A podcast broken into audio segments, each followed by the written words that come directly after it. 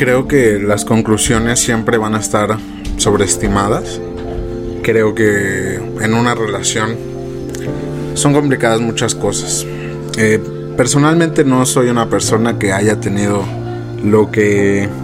lo que quiere o lo que quiso en cierto momento si pudiera yo moldear mis relaciones a mi forma de ver las cosas o a mi forma de ver cómo debería de funcionar una relación.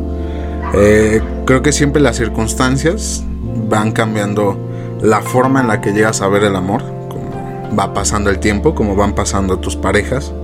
Eh, refiriéndome exactamente al tema de las conclusiones sobreestimadas, es en el hecho de que pensamos mucho en cómo va a acabar, en cómo eh, si nos van a engañar, si vamos a engañar, si simplemente el amor se acaba como este, normalmente se conoce o normalmente se ha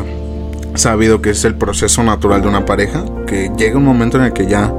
no es lo mismo. Vaya, pasa el enamoramiento, pasa todo ese tipo de situaciones. Eh, yo personalmente no, no he podido llegar a, a lo mejor a poder tener o vivir ese amor de cuento de hadas o ese amor que tanto se busca toda la vida. Y si no se busca, por lo menos se espera.